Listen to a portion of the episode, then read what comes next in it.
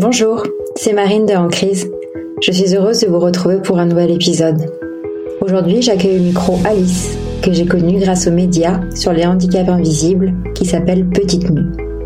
Quand on prononce le mot handicap, souvent, une des réactions que l'on peut avoir est soit de passer son chemin, détourner son regard ou éviter d'en parler, car on n'est pas à l'aise ou on ne se sent pas concerné. Alors spoiler, si, on est tous concernés. Voici quelques chiffres pour remettre l'église au milieu du village. 80% des personnes en situation de handicap souffrent en fait d'un handicap invisible, soit 9 millions de personnes qui sont handicapées en France sans que cela se voie. Rien qu'avec le cancer, qui est considéré comme un handicap invisible, on touche une famille sur deux. Donc on est tous concernés, soit parce que l'on est directement concerné, soit parce qu'un ami ou un proche l'est. Le handicap invisible est multiple. Maladie auto-immune, troubles psy, l'après-cancer ou l'après-AVC, maladies chroniques comme l'endométriose, pour ne citer que quelques exemples. Quand Alice apprend qu'elle est malade, elle part à la recherche de témoignages pour se sentir moins seule, témoignages qu'elle ne trouve pas. De là Petite Mue, média pour rendre visible l'invisible. Du jour où le diagnostic est posé, en passant par l'acceptation de la maladie jusqu'à la création de son média, Alice nous raconte. Vous écoutez En crise, le podcast pour aider à remettre du sens quand il n'y en a plus. Pour ce nouvel épisode, je suis heureuse d'accueillir Alice. Bonjour Alice. Bonjour. Euh, Alice, pour ceux qui ne te connaissent pas encore, est-ce que tu peux nous dire un peu qui tu es? Bah, bonjour à tous, moi je suis Alice, j'ai 26 ans. Euh, je vis à Paris, mais je suis euh, d'origine, enfin j'ai vécu toujours à Lyon. T'as des frères et sœurs euh, J'ai deux petits frères, un qui a deux ans de moins que moi et un qui a 5 ans. C'est de mon demi-frère, mais je le considère comme mon frère aujourd'hui, donc voilà, j'ai deux petits frères. Qui sont à Lyon Qui sont tous les deux à Lyon. Ils sont restés, bah, le plus grand est toujours resté et le plus petit bah, est aussi à Lyon. Ok. Pour euh, commencer l'histoire au, début, euh, est-ce que tu peux nous raconter un peu comment était ton enfance? Euh, bah, Moi j'ai plutôt vécu une enfance heureuse, eu un peu un parcours classique de mon enfance. Enfin, j'ai toujours bien vécu, j'ai fait plein de voyages avec mes parents. j'ai pas eu trop de problèmes voilà, dans, dans mon enfance. Oui, voilà. Après, moi j'ai bah, mes parents qui ont divorcé quand j'étais en terminale. Ok. Ça a été un peu plus dur à ce moment-là. Surtout qu'il y a aussi souvent les prémices du divorce avant que la décision soit prise qui sont pas hyper agréables. Et ben moi je m'y attendais pas. Ah mince. ok. Donc c'était un peu plus brutal, mais bon euh, après de toute façon c'est comme tout, on s'habitue à ce qui se passe dans nos vies après quoi. Et t'as quitté Lyon à quel moment? Alors du coup moi j'avais fait, euh, je voulais faire une prépa parce que j'adorais euh, l'histoire géo et dans le prépa il y avait 9 heures d'histoire géo donc c'est pour ça que j'ai fait une prépa, pas forcément de base pour aller en école de commerce. Et du coup j'ai fait ma prépa à Lyon et après j'ai été prise au concours et j'étais prise à l'école à Nancy. Donc je suis partie à Nancy et c'est après où j'ai fait mes stages à Paris. Donc c'est pour ça que je suis arrivée euh, quelques années après à Paris. Et entre temps, bah, j'ai eu la chance de partir au Canada six mois. Super. Qui a été un super euh, voyage parce que ça m'a vraiment fait du bien euh, de partir et de vivre pour soi. Donc, donc voilà, j'ai fait six mois d'études du coup au Québec. T'étais où au Québec? À l'université de Laval, à Québec, Québec City. Ah oui, Québec City, oui, je, suis allée, ouais. C'est drôle, ça fait très pittoresque comme ville. C'est ça. et après, retour à Nancy, Paris? Euh, Retour à Paris. Je suis retournée à Paris et c'est là où j'ai eu mon premier boulot à Paris. J'ai eu, enfin, j'ai fait mon stage de fin d'études et CDD ensuite à Paris. Et après, j'ai trouvé, euh, j'étais deux ans et demi dans une start-up à Paris. Et, euh, et après, je me suis lancée à mon compte pour un, nouveau média. Que tu vas nous raconter. Et pour l'anecdote, on a découvert avec Alice qu'on était voisines et qu'on va courir au même endroit, vu qu'on habite à 500 mètres. tu es venue au micro crise pour partager euh, une crise avec nous. Euh, je te laisse commencer là où tu veux faire remonter euh, cette crise dans l'histoire. Alors je pense que cette crise, alors elle a commencé plus tôt que je l'ai vue, je pense, parce que donc c'était en août 2021. Euh, ça faisait plusieurs euh, mois, enfin ça faisait peut-être un an, que j'avais un peu des fourmillements euh, partout dans le, dans le corps. Et j'étais persuadée que c'était des nerfs de coincé. Et j'avais des fois des difficultés un petit peu à marcher. Et, et puis à un moment, j'en avais marre de payer l'ostéo. Donc je me suis dit, il me faut des séances de kiné. donc j'ai pris rendez-vous chez un médecin. pour me faire prescrire des séances de kiné. Et à ce moment-là, elle m'a dit bah attends, avant, de toute façon, il faut faire des tests, enfin des tests médicaux. Donc j'avais des IRM et d'autres tests pour vérifier mes nerfs. Et sauf que quelques jours avant de faire mon IRM, je me il y a un matin, je me réveille et je ne peux plus du tout euh, me lever. Je peux plus euh, marcher. Mais j'ai comme si euh, mes jambes. Enfin, des fois, on s'assoit trop. Enfin, on est trop sur notre jambe et quand on se lève, on a des fourmillements, on la sent plus. Donc là, c'était vraiment mes deux jambes comme ça. Et j'étais toujours très fatiguée, ça faisait plus d'un mois et demi. Et c'était ma mère qui m'avait dit, qui était venue sur Paris, qui m'a dit là, Alice, ça a plus du tout. Enfin, t'as vraiment une tête de fatiguée. Je, je, ne sors plus depuis un mois et je suis toujours fatiguée. Et donc euh, à ce moment-là, donc je décide d'avancer mon IRM. Euh, je l'avance, là je vais faire l'IRM et euh, je le sentais en fait que j'avais un qu'il y avait un truc qui clochait. Et j'avais regardé avant sur internet hmm. tous les trucs et j'avais vu le mot donc sclérose en plaques, le nom de la maladie. Et donc là, je dis à tous mes amis, en plus, j'ai été voir sur internet, c'est fou, j'ai vraiment tous les trucs de la sclérose en plaques. Et tout le monde me dit, non, mais euh, faut jamais aller voir ça, t'en sais rien, c'est comme une maladie grave, rigole pas avec ça. Euh. je vois, mais là, vraiment, euh, c'est quand même bizarre. Et donc là, je fais mon IRM, le, donc la radiologue qui me dit, bah, vous avez des lésions dans le cerveau et vous allez devoir voir un neurologue. Sauf qu'en fait, sur le moment, on n'a pas d'autres infos. Donc c'est où je suis sortie et bon là c'était très compliqué pour moi parce qu'on se dit lésion dans le cerveau qu'est-ce que c'est? Et c'est flippant parce que euh, quand ça touche au cerveau je trouve que ça fait toujours, euh, flipper. Du coup bah, c'est là où j'ai appelé ma mère je me suis écroulée. Je dis franchement j'espère que j'ai la sclérose en plaques. J'en étais arrivée à ce stade je j'espère vraiment que c'est la sclérose en plaques parce que je me suis dit ça se trouve ça peut être une tumeur enfin je sais pas je me suis dit est-ce que je vais mourir enfin c'est là où tu vois parfois le... enfin les médecins ils sont assez enfin, te laisser partir avec juste cette info-là, c'est difficile, je trouve. C'est ça, et en fait, il m'explique que c'est pas leur rôle, en fait, c'est un neurologue qui doit diagnostiquer une maladie. Donc, du coup. Bah, dans ce cas-là, dit rien. Voilà, et du coup, euh, ok, euh, bon, bah, j'ai ça, du coup, je vais après, juste après, alors après, j'avais mes tests pour mes nerfs, et là, la neurologue qui me dit, vos nerfs vont super bien. Et je suis, ah, mais ce matin, j'avais des lésions, qu'est-ce que ça veut dire? Fait, ah non, mais moi, je suis pas neurologue spécialisé euh, là-dedans, vous devez voir tel neurologue, je vais vous donner un contact sur Paris. Sauf que bien évidemment, pas de rendez-vous avant 3-4 mois. Et il fallait que j'attende qu'un neurologue me rappelle. Donc là, je décide de partir. Euh, j'avais eu un médecin qui m'avait dit, bah potentiellement oui, c'est la sclérose en plaques. Là, je décide de rentrer euh, chez mes parents à Lyon, donc le week-end. Et là, vraiment, je pouvais plus du tout marcher. Et j'ai commencé euh, à paniquer en fait. Donc du coup, avec ma mère, on était aux urgences. Donc là, ils me font un peu des tests. Ils font, bon, oui, on va quand même vous hospitaliser. on a des places la semaine prochaine. Donc là, j'ai été hospitalisée une semaine à Lyon. Et vu que je m'étais préparée psychologiquement à la sclérose en plaques, en fait, euh, bah, j'ai fait ma semaine à l'hôpital, donc il y a tous les trucs à ponction lombaire, c'est horrible, c'est une, énorme aiguille qu'on te met dans, dans ta colonne pour prélever. Enfin, c'est le pire examen. À côté, j'ai plus peur des prises de sang. Et donc là, je fais tous mes tests, et à la fin de la semaine, effectivement, donc le diagnostic est la sclérose en plaques. Et en fait, étonnamment, bah, j'ai pas été triste. Enfin, c'était trop, c'était très très dur pour mon entourage. Vous voyez bien qu'il y, a plein, y a plein de gens qui ont pleuré, mes parents, mes amis. Euh. Enfin, personne savait trop comment se comporter. Moi, c'est franchement, ça va. En plus, ma seule inquiétude, c'est que j'avais un week-end avec mes amis. Euh, une semaine après, moi je voulais juste sortir pour partir au week-end quoi. Enfin, la sclérose en n'était pas ma priorité.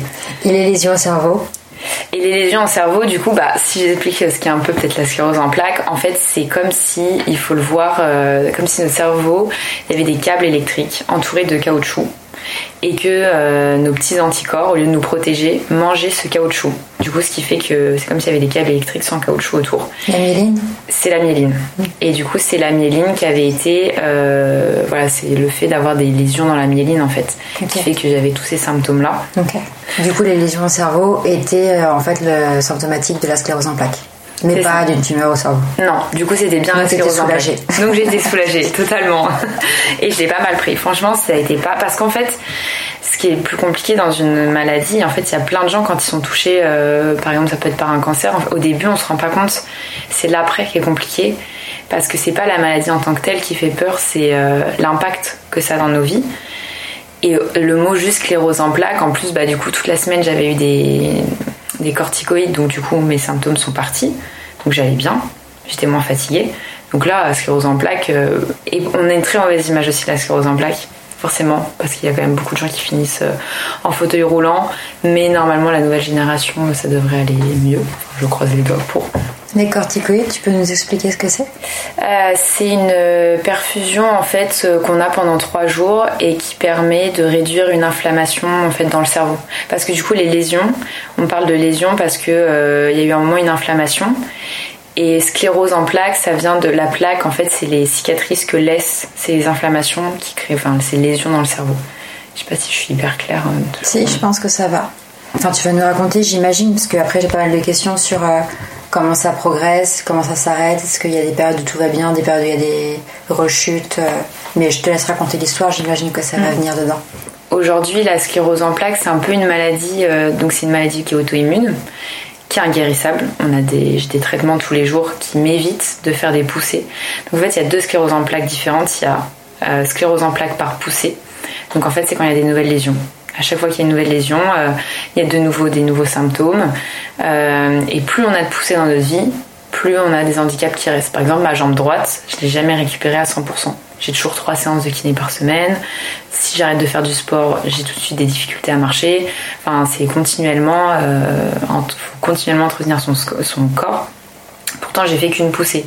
Et en fait, plus on fait de poussées, plus on a un handicap qui est fort. Et l'avantage, enfin l'avantage des, traitements aujourd'hui, c'est un le traitement que je prends, il n'existait pas il y a 4 ans. Donc il y a plein de nouveaux traitements qui font qu'on évite de plus en plus les pousser. Et c'est pour ça que les neurologues sont moins inquiets pour la nouvelle génération parce qu'il y a quand même des choses, il y a beaucoup de recherches qui, qui est faite.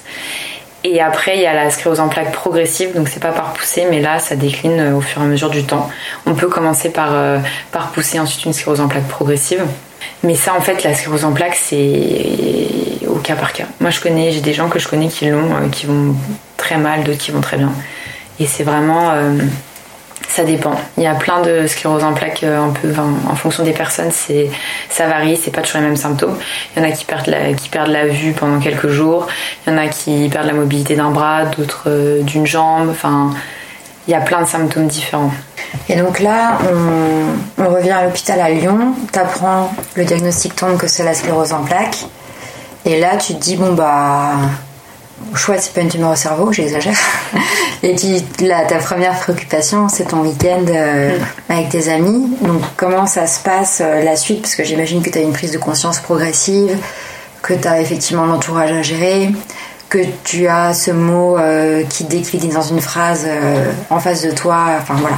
Comment s'est passée la, suite de ta vie avec la maladie? Eh bah, les quatre premiers mois, ça a été et j'ai quand même remarqué que des fois, en fait, vu que j'étais beaucoup fatiguée ou que des fois je sortais un petit peu moins, les gens, des fois, me proposaient moins de, moins moins de sortir en fait. Et ça, on le voit que l'exclusion, enfin, les gens font pas du tout exprès, mais du coup, ils veulent un peu te protéger. Et du coup, on ne propose plus, enfin, des fois, on ne propose pas forcément. Et c'est où ça devient compliqué parce qu'on se rend compte qu'on peut être exclu socialement rapidement dû à une maladie. Et c'est juste que les gens sont un peu euh, plus maladroits. Globalement, après tout le monde, enfin, j'ai eu de la chance d'être hyper bien entourée, donc euh, tout le monde était bienveillant avec moi et ça, ça, ça, ça joue beaucoup, je pense, dans l'annonce d'une maladie. Donc les quatre premiers mois, tout va bien. Tout le monde me dit Alice, fais attention, t'es dans le déni, on te connaît, au début ça va, et après il y a un moment où ça explose. Enfin, de toute façon, tous les événements de ma vie, ça été comme ça, ça va, ça va, ça va, tout va bien, je sais gérer, et puis en fait, je sais pas du tout gérer. Et tu penses à quoi?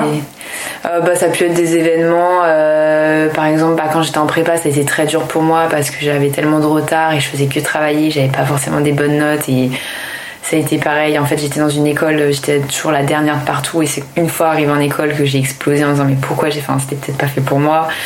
Après, d'autres euh, d'autres choses euh, voilà, qui a pu m'arriver et tout, pareil, ça a été aussi. Euh, je m'en suis pas rendu compte sur le moment et c'était plus dur après. Et donc là, je le savais, je savais un petit peu. que je pouvais un peu fonctionner comme ça. Et au mois de janvier, c'est là où en fait je me suis rendu compte que j'arrivais plus à travailler comme je le faisais avant.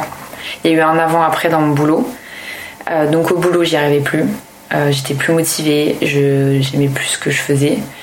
Euh, que je pouvais plus sortir autant, je pouvais plus faire les mêmes activités. Et là, on se rend compte qu'en fait, la sclérose en plaques, c'est on ne sait pas comment ça va se passer. Donc on a envie de profiter en se disant tant que je suis en forme, je le fais. Mais d'un autre côté, bah, des fois il y a trop de fatigue et on ne peut pas. Et moi, ce qui m'handicape le plus, c'est la fatigue. Et vu que j'étais fatiguée tout le temps, bah, quand on est fatigué, ça va pas. Mm. Un petit peu ce qu'on se disait euh, tout à l'heure. Et du coup, j'étais pas bien. Je me levais, je pleurais. Le midi, je pleurais. Toute la journée, je pleurais. Et j'avais l'impression d'être. Euh, un peu euh, toute seule dans mon truc et que personne pouvait me comprendre. Et que je me suis dit, bon bah là en fait de toute façon ta maladie, il va falloir que tu l'acceptes parce que c'est pas les autres qui vont faire que tu vas l'accepter parce qu'ils le vivent pas forcément. Et c'est à ce moment-là, du coup, je me suis dit, bah, il y a peut-être d'autres jeunes qui vivent ça. Enfin, je suis pas, je suis peut-être pas la seule jeune malade. Donc, j'ai commencé à chercher sur Instagram des médias qui pouvaient en parler, des témoignages, des podcasts, enfin, plein de choses. Et pourtant, je suis beaucoup de médias féministes ou plus écolo et tout, mais sur le handicap invisible, il y avait rien du tout. Enfin, je n'ai rien trouvé. Du coup, je me suis dit, bah, pourquoi ne pas en créer un? Et pourquoi, bah, ne pas en, parler, en fait, euh, euh, de se dire, ok, on a un handicap, c'est compliqué, mais qu'est-ce qu'on en fait après Et comment on peut améliorer euh, le quotidien Et c'est à ce moment-là, du coup, que j'ai décidé de créer le média qui s'appelle Petite Mu sur Instagram avec euh, Anaëlle, une amie à moi. Qui a un handicap également Qui a un handicap aussi invisible. Et donc là, à ce moment, tu commences le projet en ayant gardé ton travail Voilà. J'ai gardé mon travail, je me dis, bah, ça part d'un compte Instagram, donc euh, je n'allais pas prendre de risque de, de tout quitter mon travail, c'est pas que ça, les gens me plaisaient, enfin que je m'entendais pas avec les gens ou que le travail me plaisait plus. C'est juste que je pense que c'est peut-être des fois ce que les gens ont du mal à comprendre, c'est qu'il y a un, bah, comme on dit, une crise, il y a un avant, un après, et des fois on n'a pas envie de revenir à l'avant qu'on était avant, enfin on a envie d'avancer vers autre chose, faire autre chose, et puis faire une coupure. Enfin moi j'étais prête à me dire je coupe pendant un an en fait. Je prends du temps pour moi, et ça, j'ai appris aussi ça avec. Euh, je la vois des fois. Aujourd'hui, la maladie pour moi c'est quelque chose de positif parce que je prends du temps pour moi que je prenais pas avant. Je culpabilise pas non plus de rien faire, alors qu'avant je voulais toujours faire plein de trucs. Et prendre du temps pour soi, c'est dire ok j'ai envie de faire ça, ok euh, dire non aux gens, genre j'ai pas envie de sortir. Ou, euh, et vu qu'en plus, euh, bah, du coup, j'ai une maladie, tout le monde va me dire bah pas de problème. Ils vont me comprendre, donc c'est la bonne. En vrai, c'est la bonne excuse des fois. T'as ton totem de l'immunité. c'est ça. On peut ma carte, dire. si je disais à une amie, c'est ma carte de malade. Je la sors et personne ne me saoule au moins avec ça. Et ouais, prendre du temps, j'ai fait le sport, bah, j'ai fait un semi-marathon alors que jamais j'aurais pensé le faire avant. Enfin, je me suis mis plein de nouveaux objectifs euh, que j'aurais jamais fait avant. Pareil, quitter mon boulot pour créer un média j'en aurais pas été capable non plus avant. Et on se rend compte dans ces moments-là que on est capable de plein de choses, mais on s'est toujours mis plein de barrières. Et que je suis sûre, je pense pas être euh, la seule à pouvoir créer plein de, choses. Et que si on se dit, ok, euh, on n'a qu'une vie, euh, faisons ce qu'on a envie de faire, et si on croit en ce qu'on va faire, je suis persuadée que ça peut marcher derrière. Et au pire, même si ça marche pas, hein, c'est pas grave. Au moins, on apprend toujours des choses, quoi. Ouais, c'est fou ce, ce pouvoir de la crise, un peu comme un, comme un moteur c'est des choses qui reviennent pas mal dans les interviews que je, je fais, où euh, toutes ces choses que tu avais au fond de toi envie de faire, envie d'aller vers, mais tu trouves pas la force, la motivation pour sortir d'un quotidien qui, qui fonctionne, parce que ça demande une énergie supplémentaire, ça demande une prise de risque, et c'est vrai que souvent il y a ces moments charnières que sont les crises qui te donnent cet élan, et là ça te donne des ailes, je trouve, euh, où du coup tu soulèves des montagnes. Euh, qui euh, avant t'aurait semblé euh, flemme quoi. Non mais je pense que des fois quand on touche vraiment le fond, et eh ben on se dit bah de toute façon en fait euh, ça peut pas être pire. Donc en fait moi je me suis dit autant se lancer trucs parce que de toute façon je vais pas être plus euh, mal que ce que je suis maintenant. c'est horrible de dire ça, mais du coup je me suis dit j'ai plus rien à perdre. Franchement, euh. c'est un peu ce que je veux montrer dans le média, c'est qu'on peut faire plein de super choses euh, bah, quand on a traversé, comme je dis, une, crise. Enfin ça peut être, là je parle de la maladie, mais ça peut être n'importe quelle autre crise de notre vie. Mais je pense qu'aussi c'est pas aussi une obligation parce que du coup il y a plein de gens qui vont se dire bah ok si j'ai ça faut que je fasse ça derrière faut que je fasse des trucs super bien alors déjà juste s'en sortir et se dire ok maintenant je suis bien dans ma vie pour moi c'est suffisant en fait. On n'est pas obligé de faire toujours 50 000 trucs. C'est des fois ce qu'on va dire ah mais c'est trop bien t'as créé un média. Enfin t'as du courage et tout. Mais en fait euh, enfin c'est juste j'ai fait un truc qui me plaisait. Enfin c'est pas ça n'a pas été courageux. Ou même quand dans une maladie on te dit euh, ah t'es vraiment courageuse. Non, enfin, t'as pas choisi. Enfin, tu vis le truc parce que de toute façon, t'es obligé de le vivre. Hmm. Mais oui, après, peut-être que ça rend courageux au final après Non, mais je vois, je vois ce que tu dis, euh, avec euh, parfois toute la maladresse de l'entourage. Euh, ça me fait penser, là récemment, j'ai perdu mon père et, et j'ai des amis qui me disaient bravo pour comment tu traverses ça. Et en fait, ça sonne complètement faux, tu vois. Pourquoi tu me dis bravo En fait, j'ai mm. aucun mérite à tirer de ça, c'est juste un truc horrible. Et en fait, juste je vis parce que bah, je vais pas arrêter de vivre. Mm. C'est vrai que parfois, le, par exemple, quand on te dit bravo de de, vivre comme ça avec ta maladie Qu'est-ce que tu vas répondre à ça? Tu fais rien si ce n'est continuer à vivre et à, et à, gérer comme tu peux. Et tu as raison aussi sur le fait qu'on te dit bravo, t'as lancé un média, mais toi, t'as juste suivi ton instinct et ton envie et ça a mené à ça. Mais il y a quand même ce truc qui est que le, déclencheur, pour finalement aller vraiment vers ce que tu voulais faire, euh, est dans la crise. J'imagine que par exemple, t'aurais pas eu le diagnostic, tu serais peut-être encore dans ton travail au marketing. Euh, c'est sûr. Dans l'entreprise. c'est sûr. Ah ouais, j'en suis. Enfin, peut-être qu'après, je, je peut-être dans, dans une, autre entreprise, mais euh, on se dit toujours, je trouve, dans la vie que s'il nous arrive tel événement, on n'arrivera pas à le surmonter. Et bah comme tu me parlais de peut-être le, décès de ton, père ou que ça peut être des maladies, enfin n'importe. En fait, c'est des trucs pour, euh, c'est ton impression qu'on ne pourra pas le surmonter. Mais en fait, quand on vit la chose, je pense que notre cerveau est, de toute façon ou alors on survit de toute façon on est des fois les premiers mois hein, ce qui est normal on va pas mieux tout de suite. Mais le cerveau des fois humain est bien fait en fait parce qu'il y a plein de choses en fait on le passe quoi. On passe dans la tempête et on y arrive quand même. Et ça je trouve ça des fois euh, on s'impressionne nous-mêmes à des fois se dire ok bah j'arrive quand même à continuer quoi. Ce que me disait euh, une autre interviewée, c'est en fait, tant que tu n'as pas vécu la crise, tu sais pas comment tu vas réagir. Mm tu sais pas comment tu vas être capable de, de la prendre en plein visage. Et souvent, t'as pas le choix de toute façon. Donc, il n'y a, pas courage ou pas, t'as pas le choix que d'avancer. Et qu'est-ce que tu en fais? Par rapport à tes proches et au regard de l'extérieur, qui j'imagine doit être euh, quelque chose d'hyper important, comment tu gères euh, à chaque fois que tu annonces à quelqu'un que tu as la maladie, la réaction que la personne a, tes parents qui peut-être euh, du coup te regardent différemment ou tu sens leur peine Comment tu gères le regard de l'autre? Aujourd'hui, c'est beaucoup plus simple qu'au début. Quelqu'un prend ta maladie, vu qu'il peut pas contrôler, euh, c'est, je pense, c'est plus dur des fois pour les proches. Et du coup, c'était dur au début parce que c'est moi qui rassurais un petit peu les autres. Aujourd'hui, plus du tout. Enfin, aujourd'hui, j'ai aucun problème. Mes amis sont tous au courant, mes parents aussi. Ils voient que je vais peut-être beaucoup mieux qu'avant. Donc, en fait, ça les rassure. Et avec le temps, ça, ça rassure.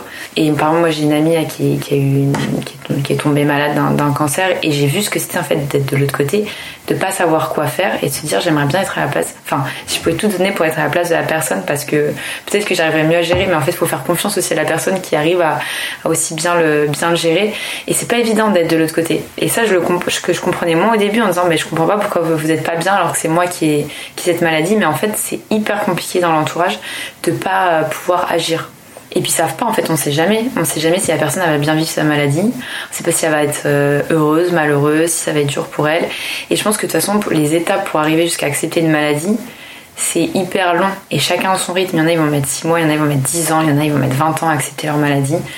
Mais jamais, j'ai la seule phase où je suis pas passée, c'est la phase de haine ou me dire pourquoi c'est moi. Enfin, ça, j'ai pas eu cette phase. Et euh, si je reviens à mes proches, du coup, et comment l'annoncer euh, Au travail, je l'annonçais directement aussi. Enfin, de toute façon, j'aurais dit écoutez, je suis à l'hôpital, euh, j'ai ça, on va me diagnostiquer. Enfin, j'étais hyper transparente là-dessus. J'ai jamais honte d'annoncer. Enfin, je me suis dit de toute façon, c'est pas de ma faute, donc je vais pas avoir honte. Et par contre, ce qui est toujours compliqué, c'est quand j'ai du mal à marcher ou j'ai un, problème. Les gens me demandent ah bah qu'est-ce que tu tu t'es tordu la cheville ou t'as mal à la jambe? Et là, j'ai envie de le dire, mais je sais que les personnes, elles sont gênées en face quand je le dis. Et je les vois mal à l'aise. Et du coup, c'est toujours, je dis, ah bah non, et je fais une longue histoire. Et quand la personne me repose, je dis, bon bah, je vais lui dire. Elle me fait, ah, ah, vraiment désolée. Et du coup, je vois le malaise et c'est horrible. Enfin, faudrait juste que les gens disent, ah ok, bon bah, et comment tu vas aujourd'hui? Enfin, mais du coup, ça crée toujours. Euh, quand les gens sont pas au courant, ça crée toujours un malaise, je trouve. Mais je pense que c'est des. Vu que tu as créé un média, je pense que c'est des ressources qui pourraient être intéressantes à développer. Parce que moi, là, je le vis avec le deuil et toutes les phrases qui m'ont mis super mal à l'aise quand on me posait des questions sur le décès, ou que je trouvais à côté de la plaque, ou comme toi, tu racontes, où j'ai l'impression en fait que personne ne peut comprendre. Tu vois, c'est comme si tu avais traversé une rive et qu'en fait, du coup, il y avait un truc de communication avec le reste des gens qui, qui passe pas de comment euh, gérer cette communication quand quelqu'un t'annonce qu'il a une sclérose en plaques, par exemple. Après, peut-être que ça varie selon les personnes. C'est ça qui rend le truc compliqué. Comme pour les deuils, on vit tous son deuil de, façon différente. Mais quelles sont les phrases à éviter ou qu'est-ce qu'on aimerait avoir comme réponse, tu vois? Quand, on, quand tu dis que tu as la maladie, tu vois, tu dis que bah, j'aimerais bien que la personne soit pas gênée et... Euh, Enfin, tu être un guide, parce que je trouve qu'il y a un truc sur la communication et sur la gênance de situations qui blessent sans vouloir être blessantes, qui sont maladroites. Bah, c'est une bonne question parce qu'en fait, c'est tellement. C'est vrai que c'est au cas par cas pour moi. Et déjà, je pense la meilleure chose, c'est de dire Ok, je suis là pour toi, je vis pas ce que tu vis et je peux certainement pas le comprendre. mais si tu as besoin de. Enfin, comment je peux être là pour toi? Juste ça, comment je peux être là pour toi? Euh, Comment je peux t'aider? Est-ce que tu as besoin d'aide? Ou, non? Et, et, que la personne dise vraiment ce qu'elle a envie en disant bah là j'ai besoin d'être seule ou, là j'ai besoin de te parler. Et juste dire le poser la question est-ce que ça va? Et si la personne oui mais est-ce que ça va vraiment? Parce qu'on dit toujours oui ça va mais bon au final ça va pas toujours. Enfin le nombre de fois que le ça va il veut rien dire hein, parce que tout le monde répond oui. Mm. mais vraiment se poser la question euh, est-ce que ça va? Et en fait, c'est un peu l'idée que j'ai eue dans le média, c'est de me dire, on a fait aujourd'hui plus de 100 interviews. Il y a des gens qui ont la même maladie, qui n'ont pas du tout le même parcours, qui n'ont pas du tout le même vécu de la maladie. Il y en a qui. Et du coup, l'avantage, c'est que du coup, à, travers toutes ces interviews, je me dis, il y en a qui doivent se retrouver dedans. Il y en a qui vont pas comprendre certaines interviews, qui vont dire, je suis pas d'accord avec cette personne, moi je n'ai mm. pas du tout vécu comme ça. C'est vrai. Et d'autres qui vont se dire, ah bah ouais, totalement, mais je comprends, et c'est ça, ça, je vais mettre des mots sur des choses. Et, euh, ça, c'est très différent euh, en fonction des personnes, mais la phase d'acceptation de la maladie, de se sentir un peu à l'écart au début, de, se poser plein de questions, tout ça, c'est un peu commun même à toutes les maladies. Et, euh, c'est drôle parce qu'il y a toujours des trucs hyper communs, les gens se comprennent entre. Enfin, moi je vois, il y a un monde hyper bienveillant dans le handicap. Tout le monde se comprend un peu, même si on a des maladies différentes, des handicaps différents. Mais d'un côté, pareil, euh, on, peut, a avoir la même maladie, on va pas vivre de la même façon. Moi, j'en connais euh, qui ont la sclérose en plaques qui ont vraiment été énervés pendant plusieurs années. Et moi, j'ai pas du tout ressenti ça. Mais je dis pas qu'il n'y a pas une meilleure. Euh, peut-être que moi, je vais regretter de pas être à un moment m'être énervée contre cette maladie-là. Parce que moi, je suis passée vite à autre chose. Hein. J'ai fait le média et tout, mais pareil, je me connais. Des fois, je suis plein d'interviews. Des fois, je me pose, je c'est vrai que toi aussi, t'es malade en fait. Et là, je me dis, ah non, je veux pas y penser. Donc peut-être que je suis même pas passée par cette phase-là et que ça va venir après à retardement en fait. Je, je sais pas s'il y a. Je dirais pas qu'il y a des choses ou pas à dire. Enfin, faut être là juste pour la personne, laisser respirer aussi la personne des fois et, lui demander comment je peux être là. C'est peut-être la question comment je peux être là qui est la plus importante. Et hum, quand tu apprends la, la maladie, le diagnostic, comme tu le disais, il y a plein de manières de, réagir. Euh, quel conseil tu donnerais? Est-ce que euh, voir un psy quelque chose qui t'a été proposé ou que tu as utilisé comme ressource? Est-ce que euh, la recherche de témoignages, comme tu disais, pour euh, te sentir moins seul Est-ce que des groupes de parole Qu'est-ce que tu dirais à quelqu'un qui vient d'avoir un diagnostic euh, qui lui indique qu'il a une maladie? Alors je pense que déjà se faire suivre par un psychologue c'est hyper important. Ça, c'est. Même si c'est juste une séance, hein. c'est bête, mais on pense toujours qu'on n'en a pas besoin, mais la santé mentale, c'est hyper important et je pense même que tout le monde devrait avoir un psychologue euh, une fois par an, au moins. on va tous euh, chez l'ophtalmo, chez le dentiste et tout, pourquoi pas le psychologue? On a toujours parlé de la santé physique, mais jamais de la santé mentale. Et ça, c'est un gros problème. Alors que euh, ça reste. Enfin voilà, c'est hyper important de voir un psychologue, d'en parler, d'avoir un regard extérieur. Après, il faut toujours trouver le bon psychologue, ce qui n'est pas toujours évident au début d'en parler autour de soi, mais avec des gens bienveillants. Supprimer tous les gens malveillants de sa vie, déjà. mais souvent, les maladies, ça permet de faire un bon tri de ceux qui restent et ceux qui sont plus, qui sont pas là.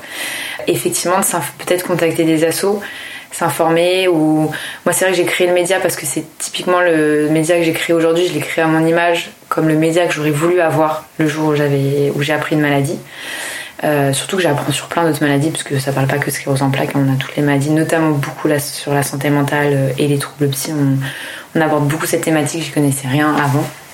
Et moi-même, je m'informe et, j'apprends beaucoup. Donc, euh, ouais, ou suivre. alors, il y a, y a d'autres médias, mais il y a d'autres. je pense qu'il y a d'autres podcasts qui existent aussi. D'en parler, en fait, de pas se renfermer sur soi-même. Parce que sinon, c'est trop dur, de, je pense, d'en ressortir après quand on quand on dit pas ce qu'on pense dès le début. Et quand on apprend la maladie comme euh, toi à un âge jeune, euh, je me posais la question dans les relations euh, amoureuses. Comment se gère la question? C'est aussi une bonne question. bah, hum, c'est compliqué parce qu'en fait, alors moi j'étais en couple, je suis toujours avec mon copain avec qui j'habite aujourd'hui, et, et en fait il a toujours été hyper rassurant. Enfin, vraiment, euh, lui, euh, il est prêt. La dernière fois, j'ai du mal à, marcher dans les escaliers. Il m'a dit, ouais, bah, peut-être qu'il faut changer d'appart pour prendre un ascenseur. Je suis non, mais attends, on va pas se projeter aussi loin. Mais il est vraiment toujours hyper confiant. Donc, ça, moi, ça m'a vraiment beaucoup aidé. Et euh, après, il y a beaucoup de gens qui, des fois, dans un couple, ça va créer des distances aussi, parce qu'il y a le fait de vivre en fait la vie de son côté, puis la fatigue et tout. Et puis en fait, être malade, c'est tellement des fois s'occuper déjà de soi Alors s'occuper, enfin, être à deux ou prendre la relation aussi en compte, c'est compliqué. Il y en a qui racontent qu'ils ont quitté la personne avec qui ils étaient en disant bah si je suis malade un jour il va me quitter, donc je préfère le quitter tout de suite. Ce qui est trop dommage. Hein. Enfin, moi je trouve que c'est un nouveau rythme à prendre. Et pour moi, c'est, ça permet aussi de se rapprocher. Moi, ça m'a vraiment rapproché de mon copain. Enfin, on peut compter, on sait, enfin, on a su qu'on pouvait vraiment compter euh, l'un sur l'autre. Et après, euh, nous, on a beaucoup d'interviews où, quand on, pour les personnes qui sont célibataires, c'est hyper compliqué aussi parce que du coup, euh, moins de vie sociable, donc on sort moins, donc euh, on rencontre des, fois moins de personnes. comment on en parle? On a fait une BD là-dessus parce qu'on fait pas mal de bandes dessinées, les rencontres. Bah oui, voilà, sujet. À quel moment? Quelqu'un, voilà, je sais pas, notamment avec aussi des troubles psy parce que c'est hyper tabou aujourd'hui. quelqu'un, ouais, à quel moment j'en parle en fait? Je sais pas, est-ce que, est que j'en parle dès le, premier date? Est-ce que j'en parle trois mois après? Mais bon, de toute façon, à un moment, faut Ou même avant le premier date. Ou même avant le premier date. C'est. Ouais, quand j'en parle, et ça, c'est compliqué. Et je pense que. Bon. Il y en a beaucoup qui disent qu'ils ont fait des rencontres, du coup, euh, sur euh, des sites de rencontres ou des apps de rencontres c'était la dernière interview et je me souviens euh, la personne avait un peu honte de le dire. Je suis bah non justement c'est une vraie c'est hyper important parce que quand t'es toujours fatigué tu sors jamais comment tu rencontres quelqu'un? Donc euh, au contraire moi je trouve qu'il n'y a pas de honte du tout à ça. Effectivement ouais c'est au moins moi, moi je suis pour le dire dès le début parce que euh, pour moi ça fait partie ça fait partie de nous quoi. Mais c'est ouais je pense que c'est une question qui est compliquée. Puis ça dépend de la personne en face hein. ouais mais bon, si c'est pour rester avec une mauvaise personne pendant 4 mois et qu'elle apprenne pour 4 mois et qu'elle parte, autant le dire dès le début. Et au moins, on s'embête pas pendant 4 mois, quoi. c'est ce que je me dis. Ouais. Donc, effectivement, si toi tu étais en couple quand tu l'as appris et que tu es encore en couple, euh, la question s'est moins posée euh, dans ton cas. Mais hyper intéressant d'avoir euh, les retours et, de savoir que vous avez fait une, BD sur le sujet. on remettra toutes les ressources en lien de l'épisode. Donc si on revient là où on était resté, tu crées ton média. En tout cas, l'idée du média apparaît pendant que tu es encore dans ton poste. Comment ça se passe la suite? À quel moment tu te dis, bon ok, là euh, je le sens, c'est bon, il faut que j'y aille et prendre la décision euh, ô combien redoutée de quitter le CDI pour l'entrepreneuriat? Comment ça s'est passé? Euh, bah, en fait, je pense qu'on a eu tellement de messages d'encouragement et ça a tellement fait de. Enfin, on a eu beaucoup de gens qui nous ont suivis dès le début. On s'attendait vraiment pas à ça. Et en fait, je me suis dit, il y a un vrai manque. Enfin, et, j'en parlais autour de moi et dès que j'en parlais les gens me disaient ah bah moi aussi euh, j'ai une amie qui a une maladie ah bah moi aussi euh, parce que quand on parle d'handicap invisible c'est vrai je l'ai pas défini mais ça va être bah, les troubles psy les maladies auto-immunes euh, les maladies chroniques, l'endométriose par exemple, qui touche une femme sur 10, euh, euh, l'après-cancer, l'après-AVC, les maladies, les troubles 10. Donc, et en fait, quand on discute avec des gens, franchement, je pense qu'à chaque fois, il y a au moins une personne sur quatre qui a un, handicap invisible et qui n'est même pas au courant qu'il a un handicap invisible. Et je me suis dit, mais en fait, tout le monde est concerné. Et dans, soit on est concerné nous-mêmes, mais dans nos proches, on est forcément. Il y a quand même une famille sur deux aujourd'hui où il y a quelqu'un qui a un cancer dans la famille. Donc on est tous euh, indirectement touchée. Et ça, je me suis dit, bah, c'est fou de. Personne n'en parle en fait. Ou euh, autant le compte marchait bien, il y avait des entreprises qui. ou des gens d'entreprise qui nous ont contactés en disant, bah, ce serait trop bien d'intervenir dans nos entreprises, des choses comme ça. Et là, on s'est dit, bon, bah, on a une rupture conventionnelle, ce qui aide quand même beaucoup. Enfin, de toute façon, sinon, je pense qu'on serait pas lancé parce qu'on peut pas vivre à Paris euh, sans, sans chômage, à moins d'avoir de grosses économies. Et en fait, ça a été très vite. En trois mois, on a déjà eu, on travaille déjà avec plusieurs entreprises et ça, ça a bien marché parce que ça n'existait pas. Même dans mon entreprise où j'étais, il y en a plein qui sont venus me dire ah ben moi aussi euh, j'étais handicap ou ah ben moi dans ma famille je suis quelqu'un qui est touché et je me dis ça fait un an, je suis pas bien, j'ai l'impression d'être seule au monde. Et c'est au moment où je pars que je dis que j'ai fait un média, que les gens en parlent, alors qu'on aurait pu tous communiquer, en parler librement depuis un an. Mais personne ne le fait parce que euh, j'ose pas, euh, c'est trop personnel. Mais en même temps, c'est la réalité que tout le monde vit aujourd'hui. Donc pour moi, c'est important d'en parler. Faut, faut pas avoir honte de pas. C'est comme la dépression. Enfin, personne n'en parle alors que ça touche aujourd'hui un jeune sur quatre. Accepter que des fois, enfin, il y a plein de gens qui des dépressions, ça touche tout le monde. Et d'ailleurs, c'est notre prochaine BD sur la dépression ou les crises d'angoisse. Et franchement, moi, je connais personne qui, dans toute sa vie, ou aussi, j'en connais quelques-uns et bravo à eux, mais qui n'ont jamais été mal, jamais, jamais. Alors que si on regarde dans nos vies, on a tous été un moment pas bien, euh, au fond du trou, et, personne ne s'en parle, alors que tout le monde vit ça en fait. Et c'est ça qui m'a choqué euh, en me disant bon bah autant en parler et, même le média nous a appris avec Anaël parce que moi je pouvais être aussi un peu quelqu'un d'angoissé avant c'est ok des fois on n'est pas bien mais c'est pas grave. Enfin accepter euh, moi maintenant j'accepte qu'en trois jours je suis pas bien. Je sens que ça va pas. Bah je l'accepte je me dis bon j'attends et puis ça va passer et, si on se dit ah bah si ça va pas bien j'ai un, bah, problème c'est, c'est dans ma tête tout le monde va bien autour bah du coup lutter contre soi-même et bah ça va créer encore plus de, déprime. Alors juste se dire ok j'accepte de pas être bien, je continue comme ça, c'est comme ça, c'est la vie, et bah je trouve que ça va beaucoup mieux que de lutter contre. Et comme une maladie, je pense que c'est trop lutter contre. Euh, faut le voir plus comme un colloque euh, qui est pas sympa, mais qui est quand même là et avec qui tu dois parler quoi. J'adore l'image du colloque, je pense que ça parlera à, beaucoup. c'est ça qui est fou, on en discutait euh, avant de commencer l'interview sur, comme tu dis, comme si on vivait dans un monde parallèle où tout le monde a son masque, happy masque, de tout va bien, euh, aucun problème. Et, quand, et du coup, on se fait mal les uns les autres parce que quand quelqu'un euh, va pas bien, donc on ne le montre pas. Et on se dit bah, qu'on est les seuls à avoir des problèmes, à être dysfonctionnels, alors que dès que tu libères la parole, tu te rends compte que que, on est non, enfin, que tout le monde traverse des moments difficiles, euh, des crises plus ou moins longues, plus ou moins réversibles, et que en parler en fait fait beaucoup de bien ce qui est assez récent et, ce qui j'ai l'impression va dans le bon sens, euh, même si parfois ça inquiète aussi parce qu'on se dit euh, le monde va de plus en plus mal, mais je pense que c'est dans la parole que la guérison vient. Mm. Et, c'est une ressource euh, géniale, ce compte que vous avez créé, Petite Mue, pour aider toutes ces personnes et, comme tu dis, le mot invisible, tous ces mots qui sont silenciés et, et dont on ne parle pas. Et c'est dingue qu'en 2023, enfin en 2021 à l'époque, tu as voulu regarder euh, en France, en tout cas, je sais pas comment sont euh, comment c'est dans les autres pays, les pays anglo-saxons sont peut-être un peu plus en avance, mais que tu aies trouvé aucune ressource et aucun média sur le handicap invisible, qui aujourd'hui commence à devenir un peu à la mode, mm. avec des guillemets. J'ai l'impression de le voir un peu plus dans les médias, mais c'est très très récent.